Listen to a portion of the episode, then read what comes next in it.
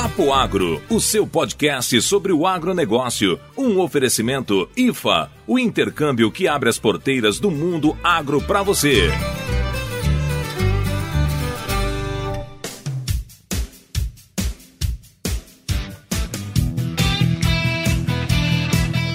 Alô, meu povo do Papo Agro Podcast. Aqui é a Lorena Meirelles falando diretamente do Goiás. Muito bem, muito bem, muito bem. Eu tô sentindo um cheiro de veneno que eu não sei de onde vem.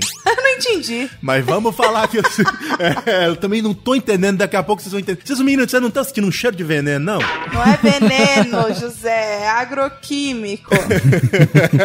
Aqui quem fala é o Neto, eu tô falando direto do Missouri, nos Estados Unidos, e hoje a gente vai falar com uma raça, mas de uma raça ruim, que eu conheço desde o começo da minha carreira, mas vocês vão já saber o que que é. E você já participou desta raça. É verdade, eu costumo, eu sou essa raça, eu sou essa raça, mas fede, viu? Mas fede. Ah, não é não, nós é bonzinho. Vamos lá então. Antes de falar sobre o tema, a gente tem alguns recados paroquiais para dar para vocês. A IFA, que é o nosso patrocinador, leva você para estagiar nos Estados Unidos, fazer um intercâmbio, estagiar em fazendas americanas. Então, se você quer ir para os Estados Unidos e ter essa experiência fantástica que é interagir com outra cultura, aprender uma nova língua e conhecer as fazendas americanas, entre em contato com a IFA. O site é www.ifaa-usa.org. Entre em contato lá e a turma vai falar para vocês qual é o caminho mais curto e mais fácil de fazer o seu intercâmbio nos Estados Unidos. Muito bem. E olha só, se você gosta de, de, de podcasts do agro, eu tenho duas dicas para dar para vocês aqui. A primeira, o Papo Agro faz parte da primeira e única rede de podcasts do agro do Brasil. É chamada Rede Agrocast. A gente vai deixar eles marcados no post desse episódio e você vai poder entrar em contato não só com o Papo Agro lá, mas com uma série de outros podcasts que falam do agro. É bem legal, gente. Tem o Agro Resenha, que é um bem famoso, o primeiro podcast do agro. Tem o pessoal falando de insetos, tem o pessoal falando de cachaça, que é muito bom. Tem o pessoal falando de pecuária, de notícias. Vão lá, vão lá que vocês vão ser felizes com o podcast do Agro. Antes de falar do nosso segundo re é, recado, eu queria lembrar que esse episódio aqui, ele é um feat que a gente está retribuindo uma visita que a gente fez ao podcast também do Agro. Então eles estão aqui, na verdade, eles estão retribuindo uma visita que a gente fez lá. E é o pessoal do Agro Depende. Daqui a pouco vocês vão conhecê-los. Que também é uma outra dica de podcasts. Vão lá, ouçam o podcast do Agro Depende. É um podcast bem legal, também focado no agro. Por último, querem achar a gente nas redes sociais, conversar com a gente, dar dica de episódio, criticar, elogiar, qualquer outra coisa, quer ganhar brinde? Vai lá no nosso Instagram, que é Papo Agro Podcast. Tudo junto. Chega lá no Instagram que a gente vai estar tá lá. Se você não encontrar a gente no Instagram porque não usa, ah, prefiro o Facebook, a gente está lá no Facebook também como Papo Agro e outras redes sociais também como Papo Agro, incluindo todos os agregadores de podcast. Procura a gente por Papo Agro separado que a gente vai estar tá lá. E agora vamos pro papo para falar com esse pessoal do Agro Depende que tá fedendo aqui nesse episódio. chega de recado paroquial, José, chega. Vamos apresentar então os nossos convidados. Que pelo sotaque, eu vou fazer uma enquete no, no Instagram. De onde eles são, né? pelo sotaque é facinho de saber. Meninos, se apresentem para os nossos ouvintes. Bom, então gostaria de agradecer o convite do, do, do, do, do Papo Agro para a gente estar tá aqui participando também, retribuindo essa visita. Eu sou o Eduardo Sebastiani, sou um dos integrantes do podcast Agro Depende e sou aqui do Rio Grande do Sul, tá? Então o pessoal diz que a gente tem sotaque, eu não sei aonde o pessoal acha que a gente tem tanto sotaque assim para falar. Quem tem então? Bom, eu sou Cassiano Sartor Decker, também sou participante do podcast. Cassiano o quê? Sartor Decker. é uma mistura de gringo com alemão. É doida. Então eu sou também um participante do podcast Agro Depende e estamos retribuindo a visita do pessoal do Papo Agro e querendo fazer também um, um, episódio bom aqui com eles junto. Eles aguentaram a gente no, no episódio deles e agora eu acho que eles vão se vingar nesse episódio, porque a gente deu. É a vida, a gente né? incomodou, né? agora é a hora da vingança. Os meninos é tão- são tão serinhos, mas vocês que já conhecem a gente, vocês sabem que aqui é bagaceira, né? Vamos ver o que, o que a gente vai fazer agora. E a gente vai falar de um tema que todos nós conhecemos muito bem. Eu conheço há mais tempo, muito provavelmente porque eu também sou bem velhinho. e os meninos estão vivendo isso agora. E eu falei do, do fedor porque o pessoal costuma dizer que o agrônomo de vendas ele é o veneneiro. e aí eu já senti o cheiro de glifosato aqui. quando eu, eu, Na verdade, como eu sou mais velho, eu senti o cheiro de metamidofose, mas hoje nem vende mais. Nossa, que velho ele.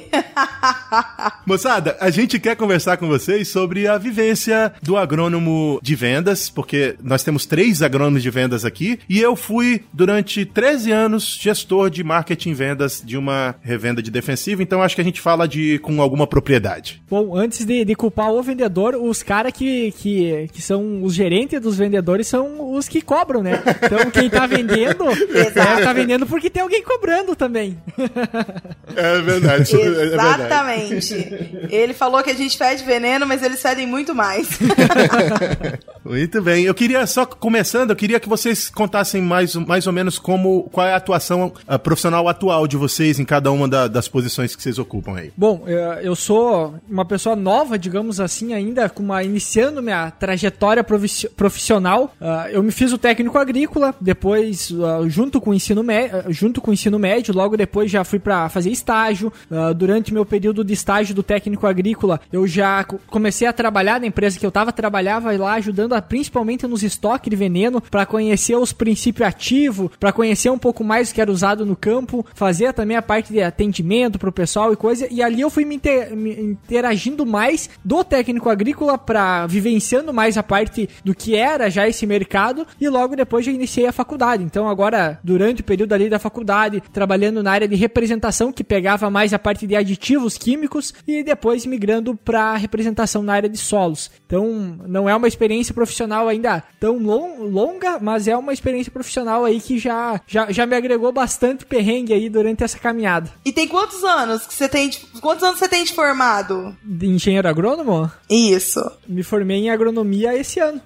Nós formamos esse ano, tanto eu quanto o Cassiano, nos formamos em março. Ah, Estamos começando aí essa parte do, do engenheiro, mas antes... teve a- formatura então, teve festa. Isso, mas durante a faculdade inteira já exercia também o trabalho no, no campo, né? Na parte, eh, sendo técnico agrícola, querendo ou não. Contando um pouco então a minha trajetória, também fiz o, o técnico concomitante, então juntamente com o ensino médio, mas acabei indo para uma parte diferente eh, do que o Sebastiano, né? Me formei como técnico, trabalhei uns um ano e meio mais ou menos de bolsista, né? Tava lá no estoque carregando o bolso o dia inteiro, descarregando o caminhão da adubo e por aí vai. Depois acabei entrando na parte de assistência técnica, então diretamente para produtores aí, principalmente na parte do leite, o que eu auxiliava na questão técnica e gerencial. E daí agora, nos últimos dois, três meses, eu tô entrando nessa parte então comercial que ainda não tinha conhecimento. Muito bem. E eu, não tão velha quanto José, mas tenho. Aqui tem sempre essa humilhação, esse bullying. Eu vou fazer sete anos de formada, então eu tenho, digamos aí, fiquei um ano nos Estados Unidos, eu tenho seis anos de atuação na área comercial. Eu comecei como assistente técnica, ah, que é uma ajudante do veneneiro, e depois a gente passou pra, pra RTV e sempre trabalhei na mesma empresa, né? Desde que eu comecei, então eu tenho seis anos aí na mesma empresa. Comecei trabalhando com químicos e agora eu trabalho com semente, então eu não sou mais veneneira. Me respeitem. Muito bem. É, olha só, a gente tem a, a ideia, primeiro, de que o vendedor, em geral, é meio entuchador. Isso ainda é realidade? Os, os agrônomos ah, que fazem vendas, eles estão mais preocupados com vender ou com atender a necessidade do cliente? Qual a ideia de vocês com relação a isso? Bom, eu, eu tenho uma visão que, assim, ó, durante o período da faculdade a gente já escutava muito isso. Eu não sei se eh, o Neto, que é da parte da pesquisa, talvez vai saber me dizer. O pessoal que trabalha na pesquisa tem um preconceito maior com quem é vendedor? Ou não? Sim, sim, claramente a- o pessoal de pesquisa entende que o pessoal de vendas não tá nem um pouco ligado na área técnica, tá focado só em desovar produto nas fazendas. Isso é 100%. Foi um sim bem direto e bem, bem, bem confiante. Com muita convicção, né? com muita convicção. O que eu posso dizer é que eu, eu conheço os dois lados, então eu tenho um pouco mais de, de critério, mas eu ainda assim assim tem o preconceito. Vamos lá. Muito bem. Mas o, que, que a gente notava? Eu notava principalmente desde o período da faculdade já que muitos professores já tinham um olhar diferente para quem trabalhava numa área comercial, porque se via muito por esse lado. Eu sempre tive uma, uma ideia diferente. Primeiro que vocês comentaram antes do vendedor, eu tenho um outro lado que é o seguinte: quem trabalhar na área de vendas, por exemplo, o Neto que trabalhou na área de vendas e depois foi para pesquisa, uh, o que, que eu posso notar que a área de vendas ela forma um pouco, forma caráter nas pessoas, por causa que é um ambiente complicado de trabalhar em função de concorrência, pressão de vendas e assim por diante. Então é um ambiente diferente e isso colabora muito no crescimento. Aí entra um segundo fator, que é a parte do, do caráter das pessoas. Tem, aí tem de tudo que é lado, como tem em todos os setores, em qualquer departamento vai existir pessoas mal intencionadas, né, para fazer recomendações, outras que vão pensar só no, no, lucro delas em relação à venda. Então tem de tudo. Só que eu, o que eu vejo é o seguinte: hoje aquele vendedor que está presente no campo e ele pensa só em vender, uh, independente se está entrando na área técnica ou não,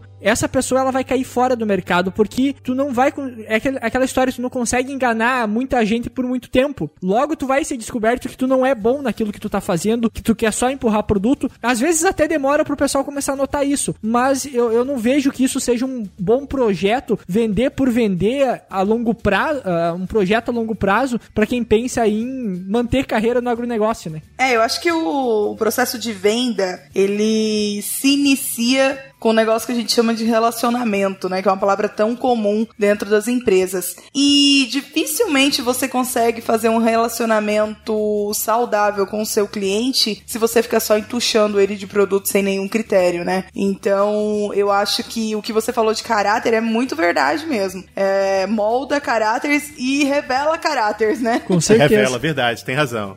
Tem gente que você acha que não é e você fala, olha, veja bem, entuchando esse veneninho é, e assim, a gente realmente tendo. A gente precisa ser responsável, né? No, no cumprimento da nossa função. E a gente não, não pode deixar. Óbvio que a gente tem as nossas metas, mas a gente consegue ser responsável e ter bons produtos e ter uma boa recomendação para passar e ter a responsabilidade de, às vezes, não passar a recomendação do seu próprio produto caso é, ela não atenda a necessidade do cliente, né? Então eu acho que, que vai muito da pessoa. É, eu vejo, tirando um pouco dessa área de grãos, vamos dizer assim, uma outra área que eu trabalhei, que nem eu comentei, uh, aqui no Noroeste Rio Grande do Sul é uma ba boa bacia leiteira, uma grande bacia leiteira, uma das maiores do Brasil, que era onde é que eu atuava. Tu conseguiu observar muito essa questão de gente atochando o produto, vamos dizer, produtor desinformado, né? Mas muitas vezes essa questão do atochar produto, vamos dizer assim, entre aspas, é mais uma recomendação errada de um produto criado para ter uma utilização. Ele é feito uma utilização e é o, o que é picareta, vamos dizer assim, recomendava para de tudo um pouco, não para aquilo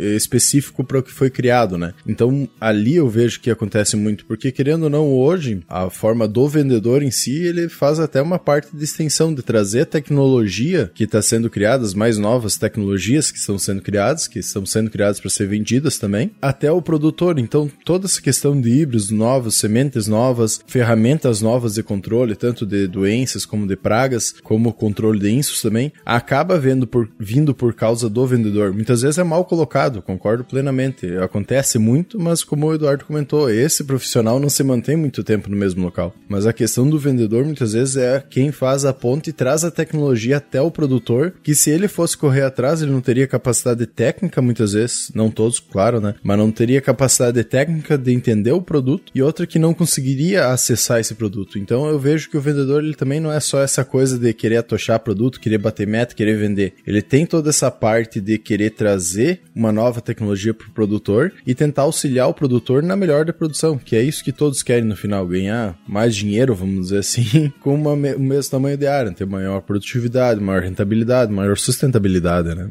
É, mas tem um, um outro fator que é o, a questão, se o cara tá vendendo muito, dificilmente ele vai sair dessa empresa, porque ele tá dando lucro para a empresa. Então tem esse lado também. E a gente encontra muitas pessoas no campo que dominam a área técnica e mesmo assim são os caras que estão embuchando o produto. Também. Então tem, que nem, que nem foi comentado antes, a gente encontra de tudo no mercado, né? É, é eu, eu, concordo, eu acho que é uma escolha profissional, sabe? Eu tava aqui pensando, enquanto vocês estavam falando, é, no papel da, do administrador mesmo. Porque, bicho, para começo de conversa, conversa. O vendedor, ele é, é remunerado pelo volume de vendas que ele faz. E isso é o ponto principal na tomada de decisão do vendedor de fazer isso ou aquilo. E, na verdade, quando você vende o produto, você não está vendendo o produto, você está vendendo o resultado para o produtor. Só que isso é muito difícil de compreender. Primeiro, é difícil de compreender porque as empresas elas não formam as pessoas para pensarem nisso, sejam elas multinacionais ou sejam elas revendas ou co cooperativas, o que quer que seja. É, até porque é muito difícil. Eu passei por esse processo. É muito difícil produzir na cabeça das pessoas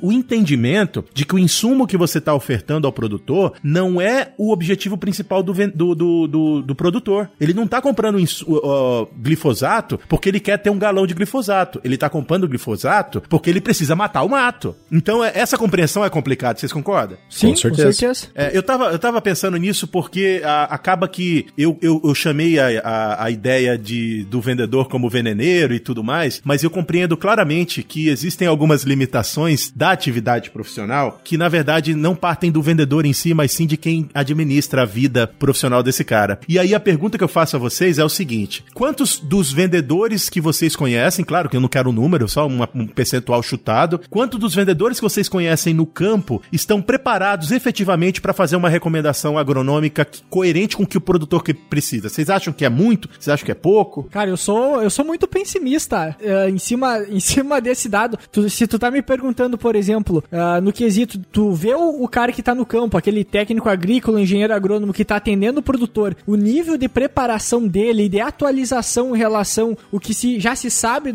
sobre a propriedade rural, sobre todo o sistema, digamos assim, que ela engloba, uh, eu diria que, cara, talvez nem nós este, estejamos tão preparados assim para isso, entende? Porque eu acho que falta muito conhecimento, falta muita informação ainda, principalmente para quem tá no campo. Mas em questão de nível e qualidade técnica de quem tá atendendo o produtor, cara, tem pessoas que se diferenciam, mas digamos assim, ó, de se eu pegar 10 pessoas, vai ser aí duas vão se diferenciar talvez em duas ou três vão se diferenciar por realmente conhecer a parte técnica e ainda com limitações, né? Porque, claro, se, se tu comparar uma pessoa que sabe tudo que não existe no caso, né? Mas em questão de conhecimento, eu acho que tem muito ainda para ser desenvolvido para quem tá no campo. Até isso para nós ter uma, uma dinâmica, vamos dizer assim, e conseguir entender melhor. Ali, vocês mais para cima, que a gente chama aí, pro centro-oeste, então, geralmente as propriedades têm um técnico responsável, não um vendedor que atende, mas sim um técnico responsável que faz as recomendações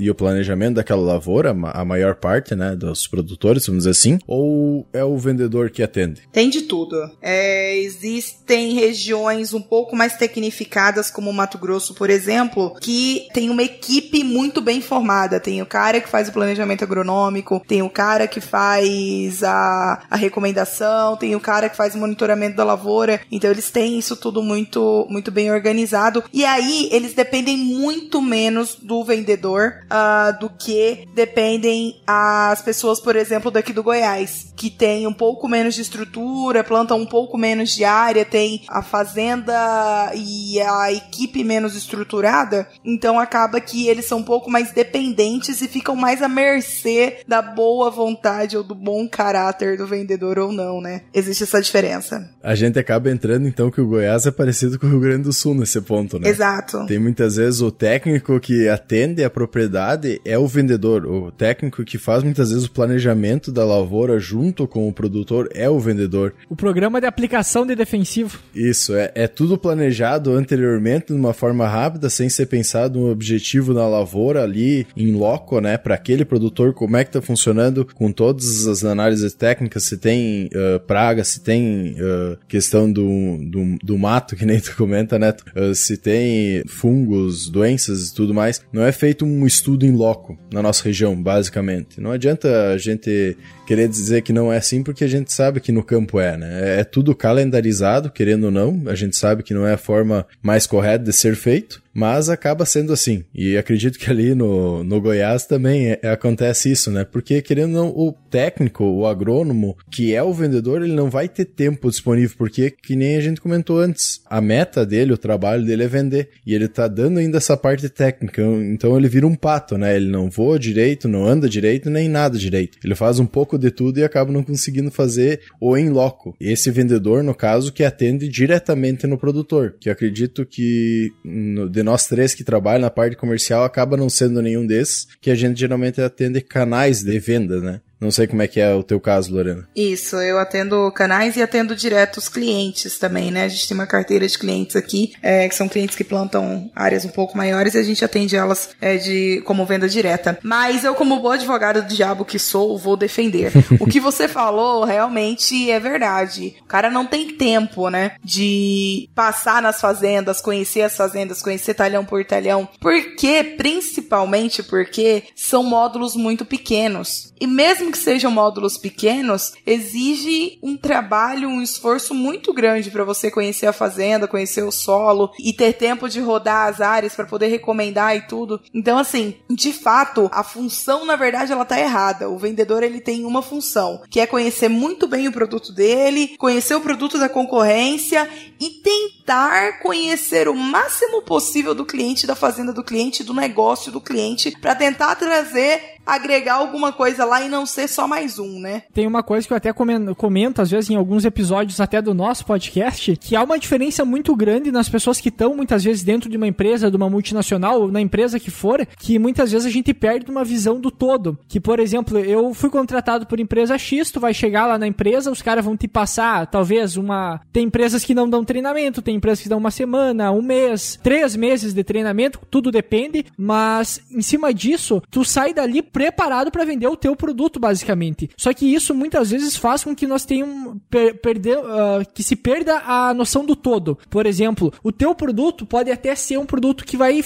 vai agregar em um monte para a produção do produtor. Porém, tu chega e tu tem muitas vezes uma capacidade tão boa de argumentar com o produtor em cima daquilo que tu tá vendendo que tu não tá errado naquilo que tu tá fazendo. Porém, dentro do sistema todo do produtor, aquele investimento que ele tá fazendo naquele momento, talvez naquele químico ou na, um X produto não seja o ideal para aquele momento dele, porque ele tem coisas que antecedem o manejo aéreo, que talvez seria às vezes a parte de solo que ele deixa de lado. Então tem como desde uma rotação de cultura, que são aquelas coisas básicas do processo da agricultura, são esquecidos por causa que o, o vendedor muitas vezes tem uma lábia boa, digamos assim, convence ele de usar o determinado produto, porém só que eu não vejo o culpado nessa história. O que eu vejo que falta talvez é um pouco mais de acompanhamento de quem realmente dá assistência assistência, porque a gente, claro, o vendedor ele tá lá para vender e para dar assistência técnica também. Só que eu vejo que ultimamente, até pela pressão que tem de muitas empresas na parte de venda, uh, nós conhecemos pessoas aí que trabalham na parte de revenda, que é uma pressão extremamente grande de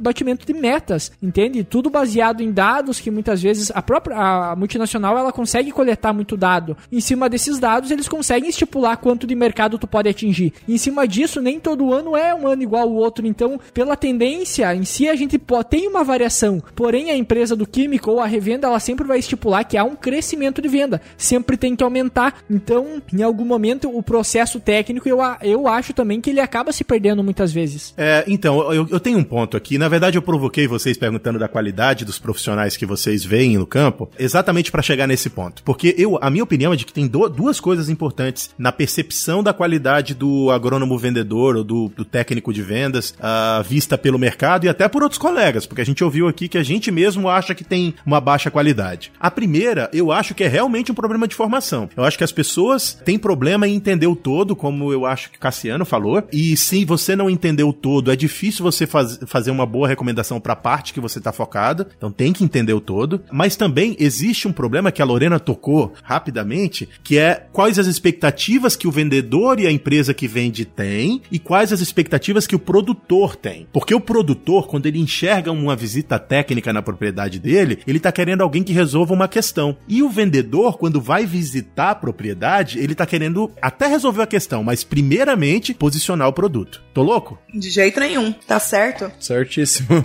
E assim, eu acho que hoje as empresas, e eu falo muito pela, pelas multinacionais, porque o meu contato maior é com pessoas que estão no, no ramo, e também as distribuições, né, os canais de vendas uh, e cooperativas, as empresas já reconhecem que relacionamento é a melhor forma de você atingir metas e chegar em números. E que relacionamento passa por você conhecer a fazenda do cliente e dar uma assistência o mais próximo do excelente possível, né? Então hoje as empresas dão muito treinamento, dão muita oportunidades. A empresa que eu trabalho faz uma academia de venda para os consultores, que eles têm, eu acho que um ano, dois, não é, Neto? Você fez academia de vendas, né? É, exato, pode ser até três anos, é uma academia muito boa. Então, assim, eu acho que as empresas hoje, elas entendem essa necessidade e eu falo por mim que antigamente eu ficava muito tempo na frente do computador é, e hoje eu tenho muito mais chance de me desenvolver enquanto profissional tecnicamente, porque hoje eu tenho muito mais tempo para ir para campo. E isso foi uma mudança feita dentro da empresa. É, por exemplo, exigiram que todos os, os, os e-mails que fossem enviados pra gente durante a semana tivessem um prazo de resposta até a próxima segunda. Porque segunda é o dia que a gente para fazer home office. Então, assim, a, as empresas estão enxergando isso, estão enxergando a necessidade das pessoas, dos consultores, dos RTVs estarem mais, mais próximos do campo, entenderem melhor do todo, como o Neto falou, né? Mesmo que o todo seja muito dentro da agricultura, né? Porque você entender de, de solo, de, de tudo que, que envolve agricultura realmente é muita coisa. Mas é você ter pelo menos a noção básica do que, do que é e de como as coisas se complementam é importantíssimo.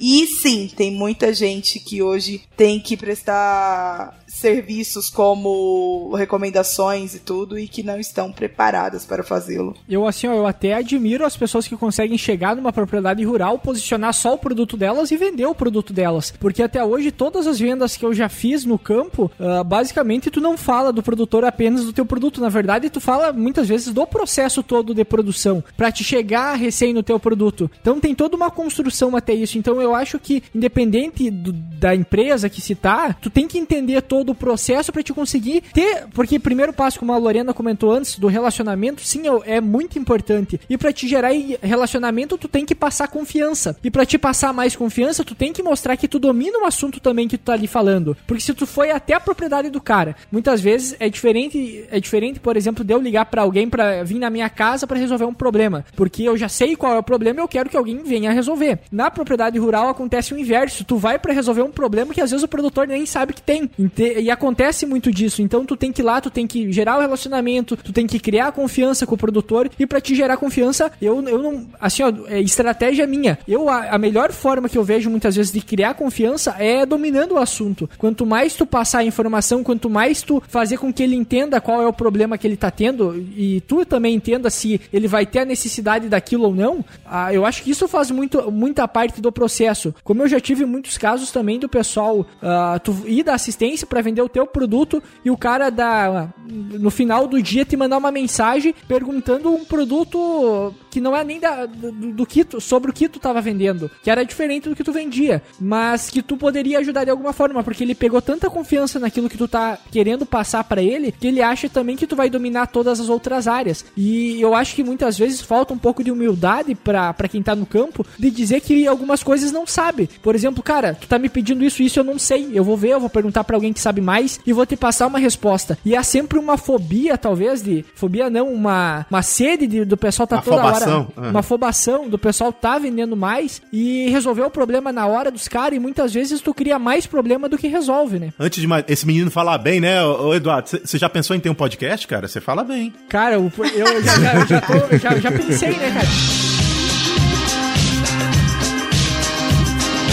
Então, moçada, olha só. A gente. Eu tava provocando vocês pra gente poder entender uh, exatamente essa posição que é que todo mundo coloca o agrônomo de vendas como inferior aos agrônomos técnicos. Mas a minha opinião não é essa. Os agrônomos de vendas. Veja bem, pra, pra co colocar isso de uma forma mais clara. Eu encontrei mais agrônomos de vendas melhor preparados do que eu encontrei agrônomos, agrônomos estritamente técnicos bem preparados. Podemos cutucar a área de pesquisa? Pode. Eu também eu conheço pesquisador especificamente pesquisador é tão focado naquilo que ele está querendo aprender que ele só sabe daquilo e não sabe mais nada. Esquece do resto, né? É, mas a questão é, é, é única e simplesmente o fato da gente estar uh, tá sendo uh, exigido por um comportamento. É, eu já estou colocando, me colocando na área de vendas, mas às vezes a gente é exigido em ter um comportamento que não é o objetivo final da nossa função. A Lorena não está lá para ser essencialmente uma recomendadora de, de estratégia de manejo da propriedade. Ela foi contratada porque ela tem que posicionar determinado produto. Isso não quer dizer que ela tem que posicionar o, produto dela em qualquer lugar, de qualquer jeito. Mas o que ela foi contratada foi para posicionar a tecnologia da empresa. Sim. Exato. E existe uma diferença, né? Entre expectativa, como a gente falou anteriormente, sendo repetitiva, né? É isso, é que às vezes o produtor espera que você seja o algo a mais. É, eu vejo que hoje o produtor recebe tanta visita, tem tanta empresa, é tanto agrônomo querendo, tanto vendedor querendo tuchar a coisa nele, que às vezes o cara fica de saco cheio. E cada vez vai ser mais importante os vendedores, né, o, as pessoas da, da área de vendas ter informação para passar e agregar alguma coisa no negócio do produtor, porque senão cada vez vai ser mais difícil de ser recebido, de ser bem tratado, é porque eu, hoje o produtor não quer mais uma pessoa que vai lá só entuchar coisa nele, ele precisa que você seja um algo a mais, que você leve uma informação. Beleza que você não vai fazer toda a programação do, do, do negócio dele, todo o planejamento agronômico, ok, tudo bem que você não faça, mas leve uma informação de mercado, leve uma informação de produto novo, leve informação de alguma coisa que você sabe que tá faltando na fazenda, que isso sim vai trazer um diferencial, né? Eu, eu acho assim, ó,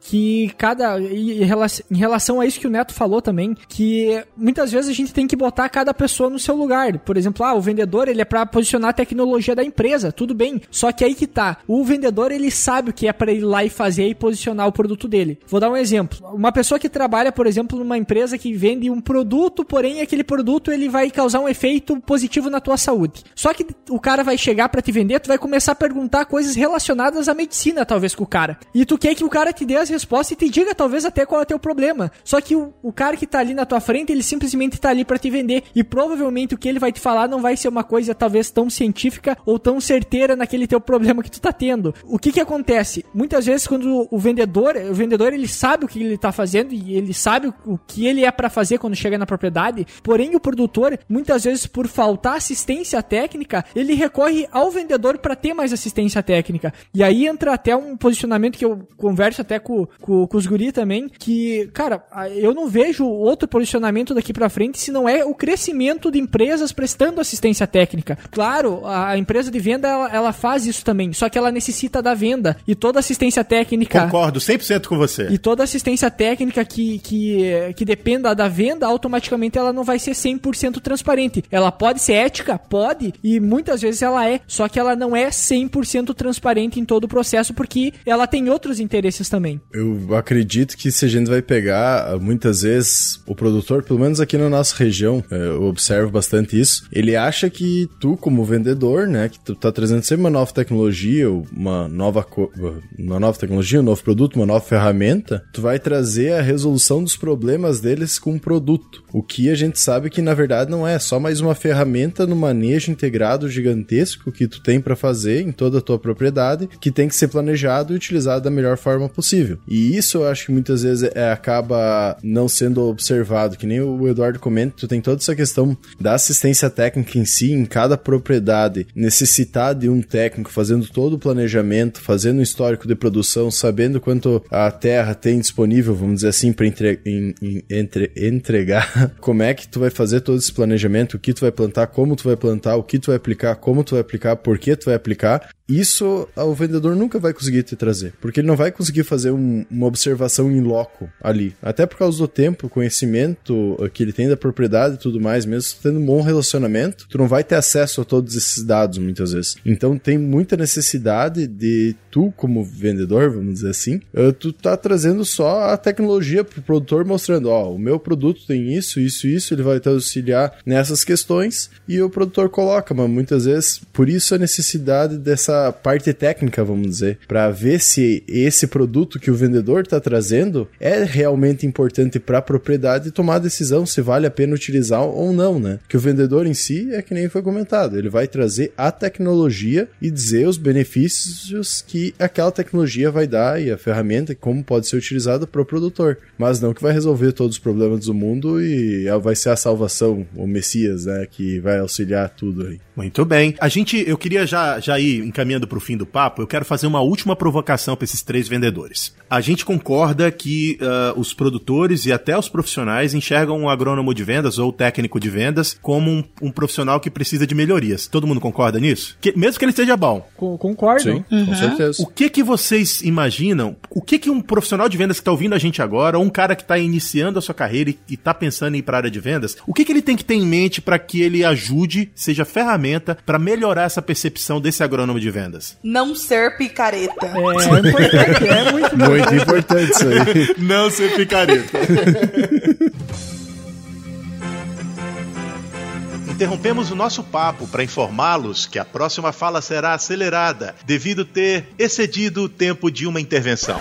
É que assim, ó, o que, que eu vejo da parte. O que eu vejo muitas vezes, tem pessoas que têm aquele perfil comercial, assim, acedento por venda, e é, e é, perfil isso. Eu vejo que isso é muito perfil de cada pessoa. Mas o que, que acontece? Aquela pessoa que saiu da faculdade muitas vezes, que ela entrou em contato com a primeira empresa que apareceu para ela, ela vai lá, recebe um atendimento super diferente, os caras fazem um treinamento, o cara entra em contato com tecnologia, com informação que talvez ele não viu isso dentro da faculdade. E o melhor, ele aprende tanto na prática quanto também na teoria. Ele consegue fazer as duas coisas ao mesmo tempo e melhor, ganhando para isso. Porque na faculdade a gente não consegue acompanhar tudo isso e ainda a gente paga muitas vezes pra não conseguir ter toda essa noção do todo. E o que que acontece? E que eu, o que eu vejo também, que esse cara que tá que ele entra em contato com, com a empresa, ele realmente acredita naquilo. Porque, como a gente comenta, tem empresas que fazem uma lavagem cerebral na, pra, pra cá, para os vendedores. Mas eu acho que isso não é por causa necessariamente da empresa, mas sim porque a empresa apresenta aquela, aquela pessoa, aquele técnico, o agrônomo, um mundo diferente daquele produto, daquelas tecnologias, que se aprofunda um pouco mais. E qualquer conteúdo que tu se aprofundar um pouco mais, que tu vê que ele é muito mais amplo e maior, aquilo vai te chamar bastante, vai te chamar mais atenção e tu vai vender aquilo porque tu tá dominando aquilo. E tu vai ter mais fome ainda de passar para as outras pessoas, e isso vai fazer com que tu se torne sedento e, deixe de ver todo o processo. E eu acho que é aí que começa o problema. E para aquele cara que pensa ir pra área de vendas, cara, eu acho que é uma das melhores áreas pro pessoal começar a aprender a relacionamento, porque é muito importante na vida profissional, e também a questão de se comunicar. Quem não se, quem não se comunica se trumpica, né? Então, tem tudo isso. E que eu comentei antes na área da pesquisa, só pra fazer uma. Só pra dar uma cutucada também, que a gente vê muitas pessoas que têm um conhecimento tão grande na área de pesquisa, porém eles não conseguem passar todo aquele conhecimento deles. Porque pra qualquer conhecimento, qualquer informação que eu repasse ela, eu tenho que vender ela. Por mais eu não tô ganhando comissão, talvez por aquilo, eu tô ganhando de alguma forma. Porém, eu, eu tô sendo pago pra realmente passar aquela informação, que muitas vezes a área da pesquisa conhece muito, porém é repassado muito pouco, ou talvez não passa de uma forma atrativa, que é um domínio que muitas vezes o vendedor tem de te envolver naquele assunto que ele tá falando, na, na naquela ideia, naquele produto em si que tu acredita tanto que tu vai acabar comprando. Então tem, tem esse lado também, né?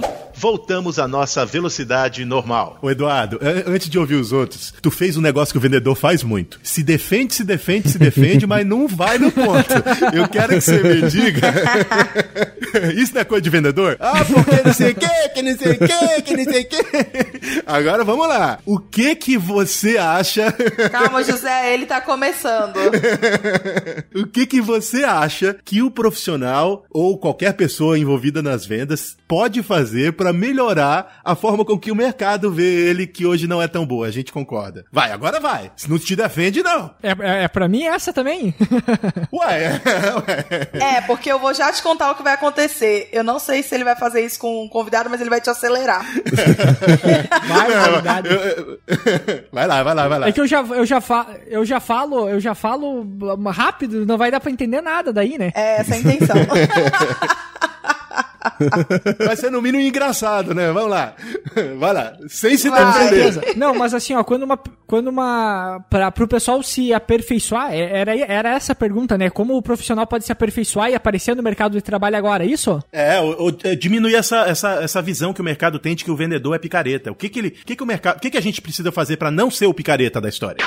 Cara, eu acho que para melhorar esse processo, porque como eu comentei antes, cada um tá fazendo seu papel. O cara tá lá, ele tá realmente para vender, porque alguém tem que levar a tecnologia até lá. Porém, a gente não pode confundir quem dá assistência técnica com quem vende. E eu acho que isso é um ponto importante. Por exemplo, assim, ó, cara, a, qual que seria o ideal? Que cada propriedade rural tivesse seu engenheiro agrônomo, seu técnico agrícola para fazer os acompanhar, para acompanhar a propriedade a fundo, para realmente entender ela. Muitos casos que a gente vê na nossa região, principalmente, é de engenheiros agrônomos que são, uh, que são propriedades pequenas aqui, né? Mas que os filhos saíram, estudaram agronomia e voltaram pra propriedade e estão tocando a propriedade. Então, é um formato de tu ter uma pessoa tec mais tecnificada para também conseguir se defender dos vendedores saber qual é a tecnologia mais importante, porque eu vejo assim, que todo produto ele funciona, toda tecnologia lá é importante, porém, cada uma delas tem um momento exato para ser posicionado. E quem tá vendendo não vê isso, quem tem que ver isso muitas vezes é quem dá assistência técnica, quem tá lá para isso, quem entende a propriedade como um todo. E muitas vezes o vendedor não vai ter isso. E para diminuir essa visão de que o vendedor é picareta, cara, a, a única forma, ou na verdade eu não vejo forma, simplesmente são pessoas e pessoas, tem algumas que sempre vão continuar sendo independente da visão que nós que vamos mudar ou não, né? Voltamos à nossa velocidade normal. Acho que a gente volta pro que a gente falou sobre índole, né, gente? Eu acho que é, a índole das pessoas, é, elas mudam e elas se moldam mesmo. E eu acho que a, o fato do, do vendedor ser colocado como picareta, é, existe todo um, um contexto por, por trás disso. Com certeza as metas e pressões fazem parte disso, mas eu acho que responsabilidade com o, a recomendação, com o seu trabalho e com a propriedade do produtor é o principal ponto para que as pessoas deixem de ver a gente, vendedores, enquanto picaretas e passem a, a ver a gente como talvez é, levadores de informação, de tecnologia, quem sabe até de bonança para fazenda, né? Então eu acho que responsabilidade na recomendação é um, um ponto extremamente importante. Se o seu produto não cabe ali, é melhor tirar o seu da, da reta e procurar um outro produtor onde caiba ou uma outra situação em que caiba, um outro talhão em que caiba e não prejudicar o produtor, né? Desde que você não esteja prejudicando o produtor, tudo vale.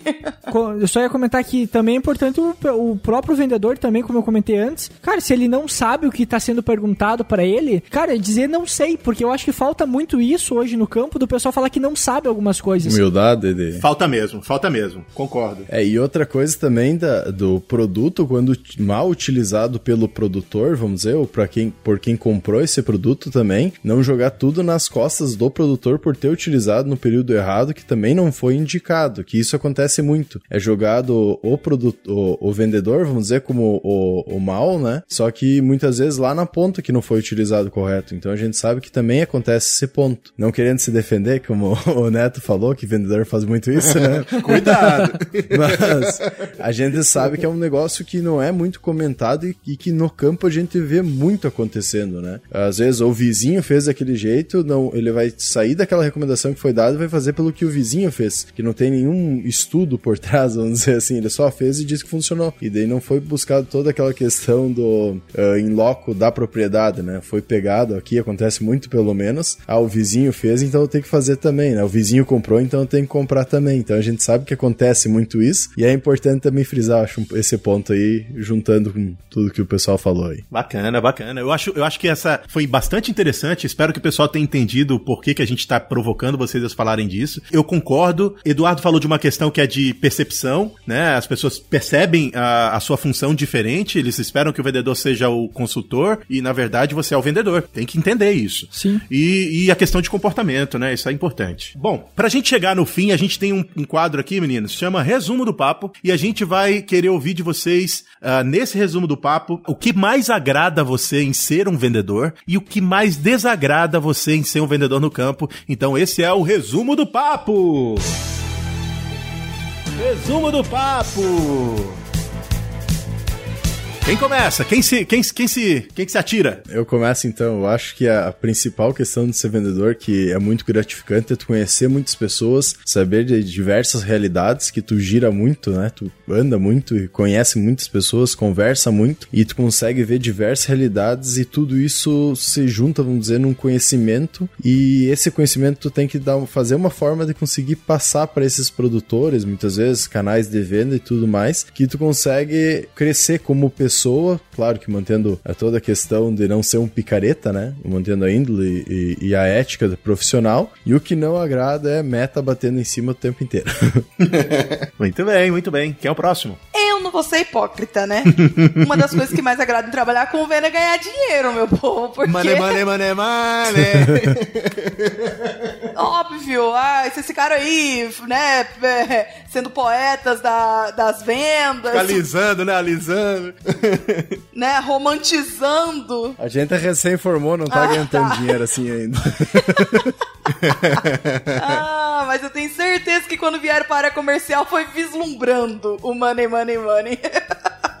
Também, né? Eu acho que sim, gente. Trabalhar na área de venda, a área de vendas hoje, dentro da agronomia, é, é uma das que mais remuneram, na minha visão, com pouco tempo de serviço que você consegue trabalhar. E eu digo assim, principalmente versus outras áreas, né? Você pega um arquiteto, sei lá, um publicitário, um jornalista, é, eles demoram muito mais tempo para chegar num patamar de salários que os agrônomos conseguem chegar, principalmente os que estão trabalhando em vendas. Então eu acho que isso sim é um, um ponto positivo da área e que traz muita gente para ela, que traz tanta competitividade aí dentro do mercado. Mas com certeza uma das coisas que mais agrada a gente em trabalhar com vendas é se sentir reconhecido reconhecido pelo produtor enquanto uma referência. Quando, eu não lembro quem foi dos meninos que falou que quando o produtor é, pede para você informações sobre outros assuntos, aquilo ali é o ápice. Significa que o cara criou uma confiança em você a ponto de querer que você trabalhe na fazenda dele, como já já aconteceu comigo e com alguns colegas de serem convidados. Ah, não, larga esse trem aí e vem trabalhar comigo na fazenda. Então é, é gratificante você ver o seu serviço sendo reconhecido e e você não sendo reconhecida como só mais um vendedor que vem na minha fazenda, né? Então você acaba gerando laços e são laços de amizade. Eu, como ando bastante, eu tenho vários produtores que antes eram simplesmente clientes e se tornaram amigos e que a gente mantém contato mesmo à distância, porque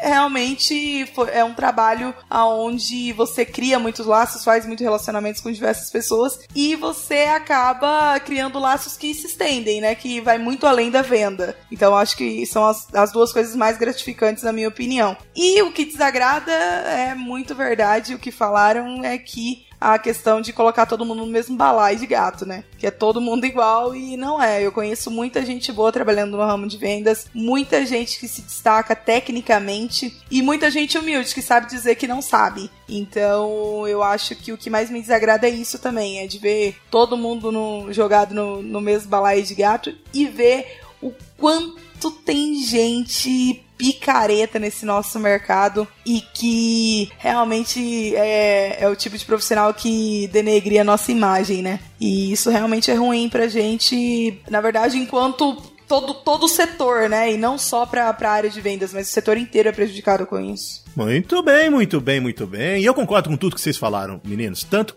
pelos afetos quanto pelos desafetos. Com minha experiência de, de alguns anos da área de vendas, vocês foram no ponto.